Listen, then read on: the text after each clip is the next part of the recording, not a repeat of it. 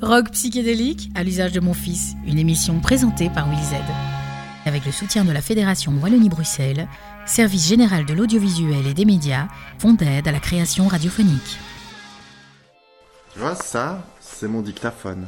Tu vois, ça me permet d'interviewer des gens. Donc je leur parle, je leur pose des questions comme ça. Ça, c'est la liste de questions que je vais poser. Et aujourd'hui, je vais interviewer Valentina. Valentina, c'est une euh, hippie. Sais ce que c'est une hippie Non. Non Eh bien Louis, le mouvement hippie s'appuie sur une série d'idéaux. Oui, tu ne vas rien comprendre à ce que je vais raconter, mais, mais c'est pas grave. Refus de la domination que peut exercer l'être humain sur ses semblables, retour à la nature, pacifisme avec le célèbre Peace and Love, C'est tout nu, toi Non, je suis pas tout nu. Bah si Je suis torse nu. T'es torse nu J'ai envie de rester comme ça. Comme un hippie. Comme un hippie. Tu sais quelles étaient les deux valeurs des hippies? Non. Paix et amour. Faire amour. moderne. Comment ça fait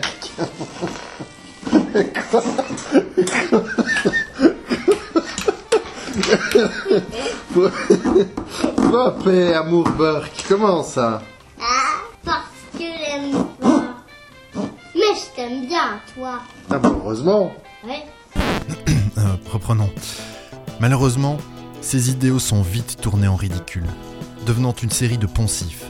Des clichés qui, dès 1967, poussent des hippies à organiser dans les rues de San Francisco le happening Death of Hippie, un simulacre d'enterrement. Pendant cet événement, on brûle des fringues, des objets de design, des publicités pour dénoncer la récupération du mouvement hippie dans le but de décrédibiliser ses valeurs et de se faire de l'argent. Aujourd'hui, le hippie a rejoint Zorro, Dracula, le pirate, l'infirmière, la religieuse et Elvis au rayon des déguisements. Dommage, car en ces heures sombres et troubles, nous aurions bien besoin de voir ressurgir un héritage hippie.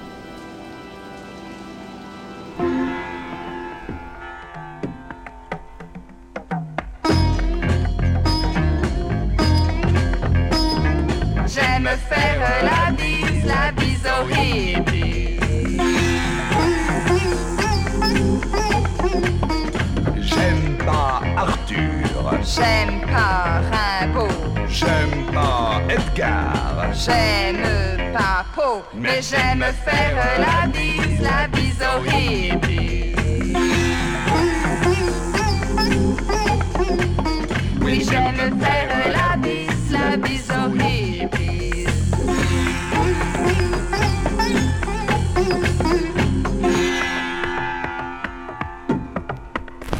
Disque 2, phase B. À toi la belle vie. J'ai longtemps rêvé d'être un hippie. D'abord parce que j'étais attiré par la musique, nostalgique d'une époque que je n'ai pas connue. Mais aussi, comme beaucoup, je me suis pris les attentats du 11 septembre 2001 en pleine tronche. Me revendiquer néo-hippie à 20 ans, quelques jours après cet événement terrible, me semblait la meilleure chose à faire. Même si au final, je ne faisais pas grand-chose d'autre. Je restais replié sur moi-même, chez moi, dans ma bulle de musique. Je composais des tonnes de chansons. Et je fumais un peu trop. Je n'ai pas trouvé en moi cette force de tout plaquer, de partir, ou cette envie de faire bouger les choses. Je râlais dans mon coin en me trouvant des excuses. Il m'aura fallu attendre dix ans pour réaliser à quel point j'étais libre. Dix ans pour que la musique me fasse voyager, ou plutôt que je fasse voyager ma musique, c'est selon. Dix ans pour partir à la rencontre du Book of puis de Gong, des musiciens qui avaient modifié ma vision de la musique avant que je les rencontre et qui ont modifié ma vie, en vrai. Sur ma route, je suis tombé amoureux des Baléares, Majorque particulièrement. J'y ai rencontré d'anciens hippies qui m'ont raconté comment le mouvement a connu une renaissance là-bas, après la mort du dictateur Franco, milieu des 70s. La liberté, l'amour et la paix ont submergé l'Espagne, et particulièrement ses îles, Ibiza en tête. Aujourd'hui, Ibiza, ce n'est plus vraiment ça. L'ambiance du film Mort de Barbet Schroeder sur fond Pink Floyd. Ibiza, c'est plutôt devenu ça.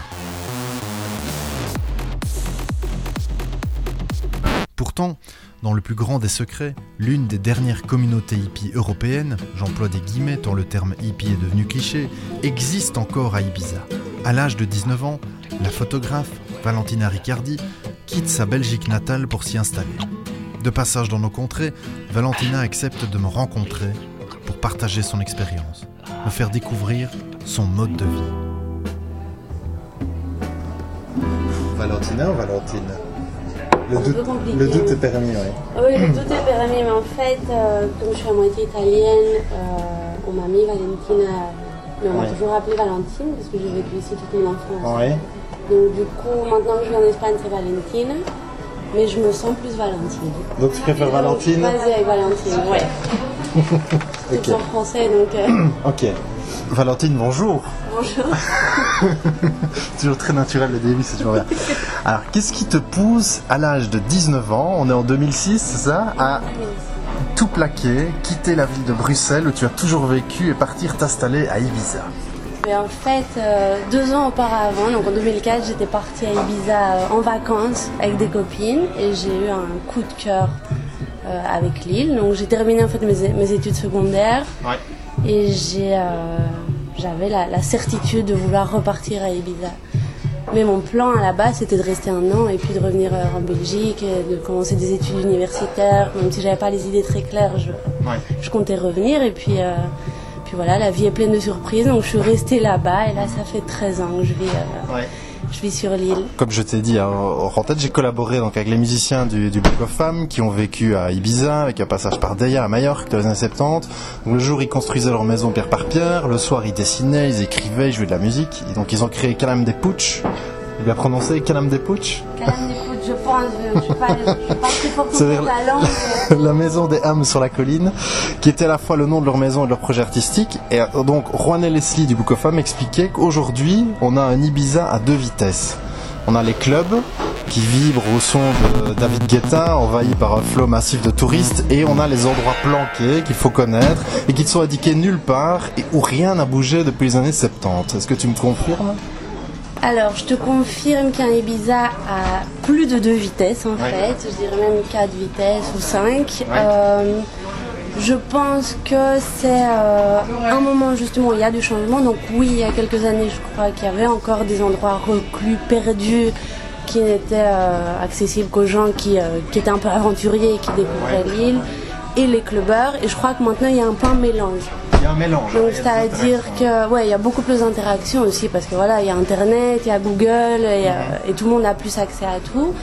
Donc euh, les hippies deviennent clubbers, les euh, les gens euh, qui, qui, qui viennent avec avec tout le voyage organisé se retrouvent aussi sur des plages complètement paumées. Donc il y a il y a un peu un mélange, on va dire.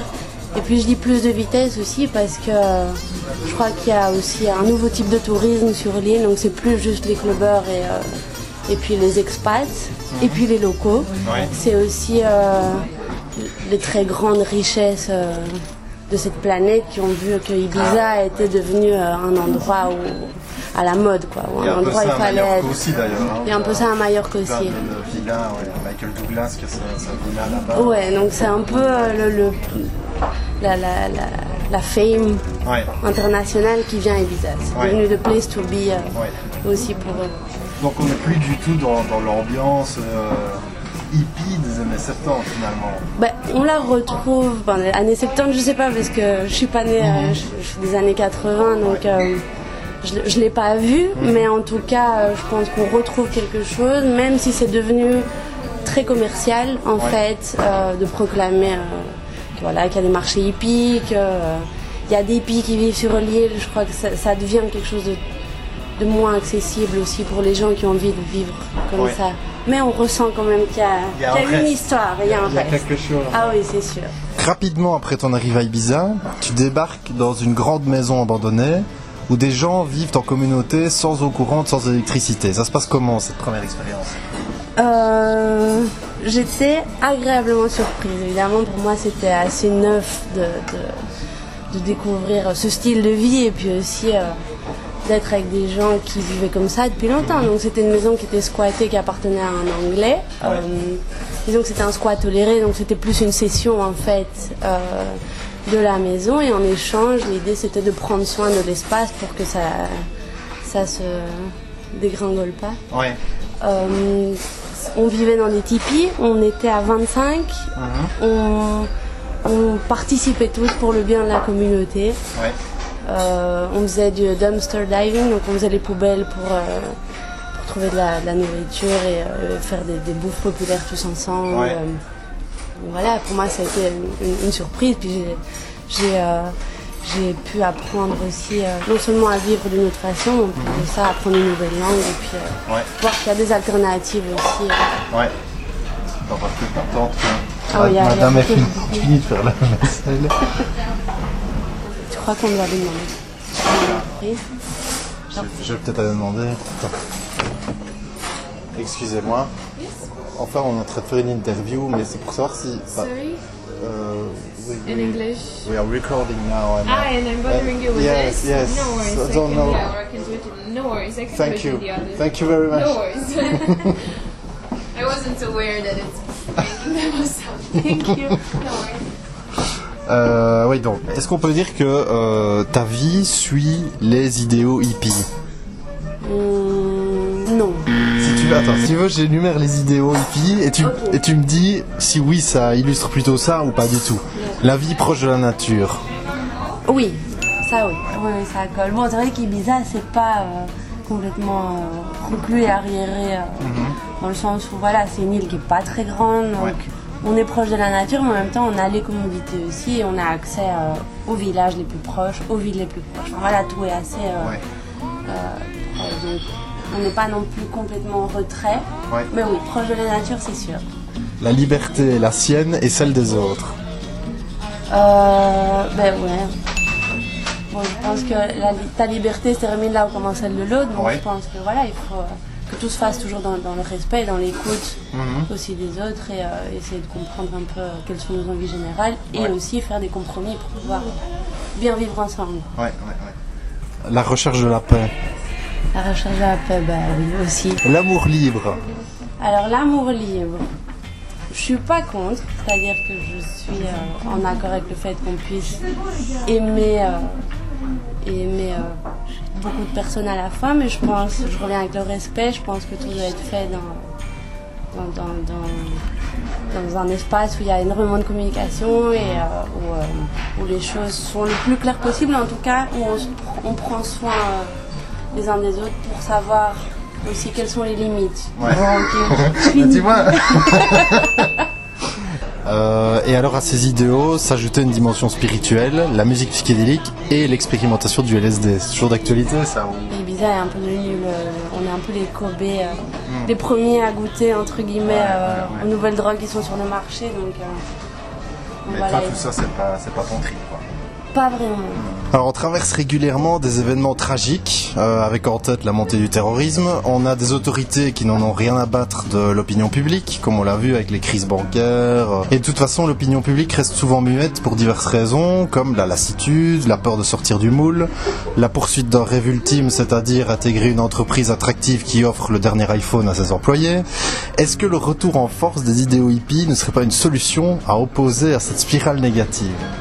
Pense qu'en tout cas, l'état d'esprit du hippie, je sais pas si après euh, tout le monde vive comme ça, ce soit la solution, mais en tout cas cet état d'esprit où on consomme moins, on a besoin de moins et, et on, est, on doit changer des choses d'une certaine façon, mais dans les petites choses de la vie de tous les jours. Donc je crois que oui, quand tu es plus proche de la nature, tu fais déjà un pas dans l'idée de, de travailler ensemble et peut-être de, je sais pas moi, faire des, des- créer des associations qui, qui permettent de d'avoir des potagers communautaires, ou vraiment de sentir qu'il y a plus de soutien entre les gens. Je pense que oui, là, il y a des choses qui pourraient s'extraire de là pour, euh, pour que les choses changent.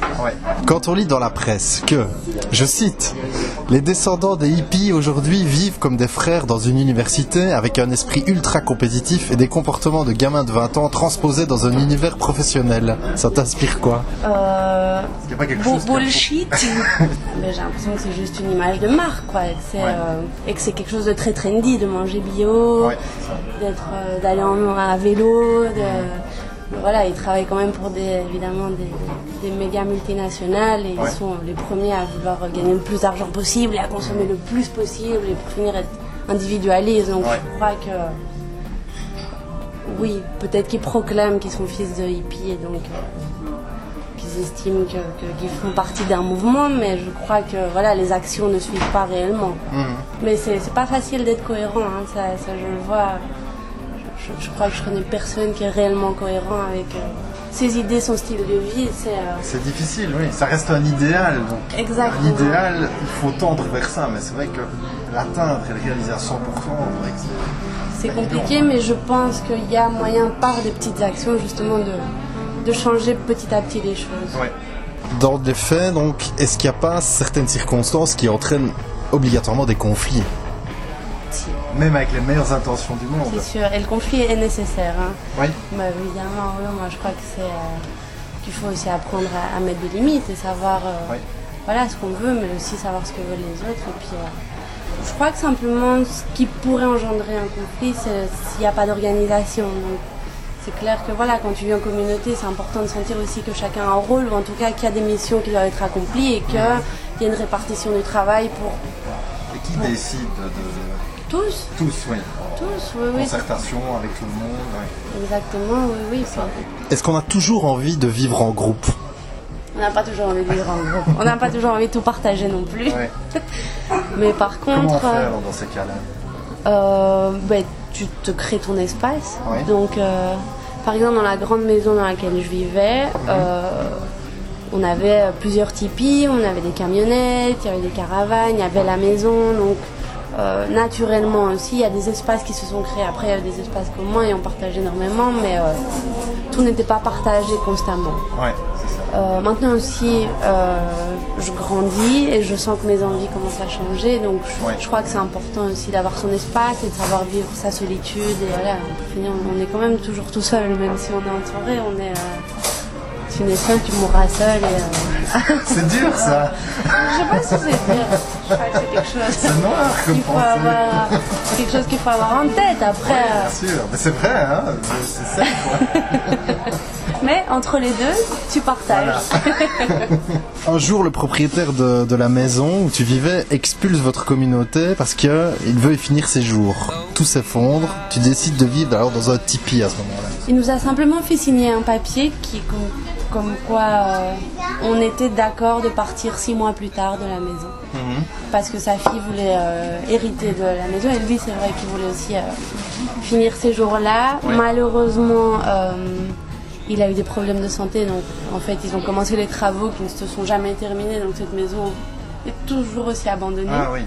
Juste qu'ils ont détruit une grande partie de la, la- la structure, donc du coup elle est plus du tout habitable. Euh, moi là, à ce moment-là, j'ai acheté un camion en fait. Donc j'ai pas vécu dans un tipi, je suis venue à, à Anvers Oui.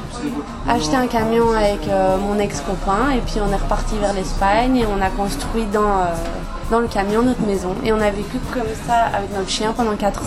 Ah oui. Bon, on a beaucoup voyagé, on a fait euh, le Maroc pendant plusieurs mois, puis après euh, on a fait un bon tour dans toute l'Espagne, puis on est parti en France. Et puis Ibiza, toujours la base. Là où on se garait, on ouvrait les portes du camion et on avait une vue spectaculaire sur la mer et sur le paysage. Et, euh, donc voilà, ça donne une, réelle sensation de liberté en fait. Ouais. Après, on n'avait pas beaucoup d'affaires et, euh, et c'était bien. Maintenant, je ne sais pas si. euh, Tu pourrais je plus le refaire. Je te parle il y a 10 ans, quoi. Maintenant, c'est plus comme ça. C'est comment aujourd'hui? Eh ben, euh, ça devient compliqué. En tout cas, vivre de façon alternative et Ibiza, c'est quelque chose qui devient presque impossible maintenant. Ah oui. Il y a beaucoup plus de contrôle. Euh, t'es, facilement euh, trop vu. Ouais. C'est-à-dire qu'ils ont interdit de planter ta caravane dans les bois, ça te fait mal parce que tu te dis ah je vais aller à ma petite plage secrète et en fait t'arrives et elle est pleine d'Allemands euh, qui ont le guide touristique en main. Ah oui. Donc ta plage secrète n'est plus du tout une plage secrète. Squatter les maisons aussi ça devient compliqué parce que euh, voilà le thème de l'immobilier à Ibiza c'est devenu quelque chose d'assez complexe. euh, c'est devenu un business en fait pour tout Ouais. le monde donc du coup tout le monde va un peu euh, euh, se faire de l'argent là-dessus. Donc euh, voilà, vivre alternativement est plus compliqué. Mais tu y arrives encore. Mais on y arrive encore. Différemment, mais euh, ouais, on est toujours proche de la nature, mais c'est sûr que, voilà, par exemple, il y y y a quelques mois, une femme qui vivait dans une grotte depuis les années 70 à Ibiza, Ouais. c'était un peu un personnage mythique de l'île. Euh, ben, elle, a, elle a dû déserter la grotte en fait parce que voilà, la construction était illégale et donc elle a dû partir. Donc c'est-à-dire que voilà, il y a un changement à ce niveau-là parce que parce que voilà, les gens veulent vivre, du tourisme et que le public change aussi, donc la demande est différente et ça intéresse plus en fait. Ouais, Donc Ibiza n'est plus vraiment euh, La si t'as dernière, pas des la milliers dernière communauté hippie de Ibiza n'est plus. C'est ça que tu m'apprends. C'est c'est cette nouvelle tragique que j'apprends aujourd'hui. Euh, euh, alors en parallèle à tout ça, tu mènes plusieurs projets artistiques. Donc, Tales of an Island sont des photographies euh, magnifiques de cette vie en communauté. Et plus récemment, Photobox Ibiza, sont des images qui sont prises avec un appareil photo que tu as construit. Les Tales of an Island, en fait, euh, c'est un projet qui a commencé quand je suis arrivée à, Ibiza, donc euh, en, en 2006-2007. J'ai commencé à prendre simplement des photos de mes amis dans la vie tous les jours. Et puis au fur et à mesure, c'est devenu un- un corps de photos, c'est devenu un, un projet euh, en fait qui racontait un style de vie et un style, euh, un style de, de- de gens qui vivent sur l'île.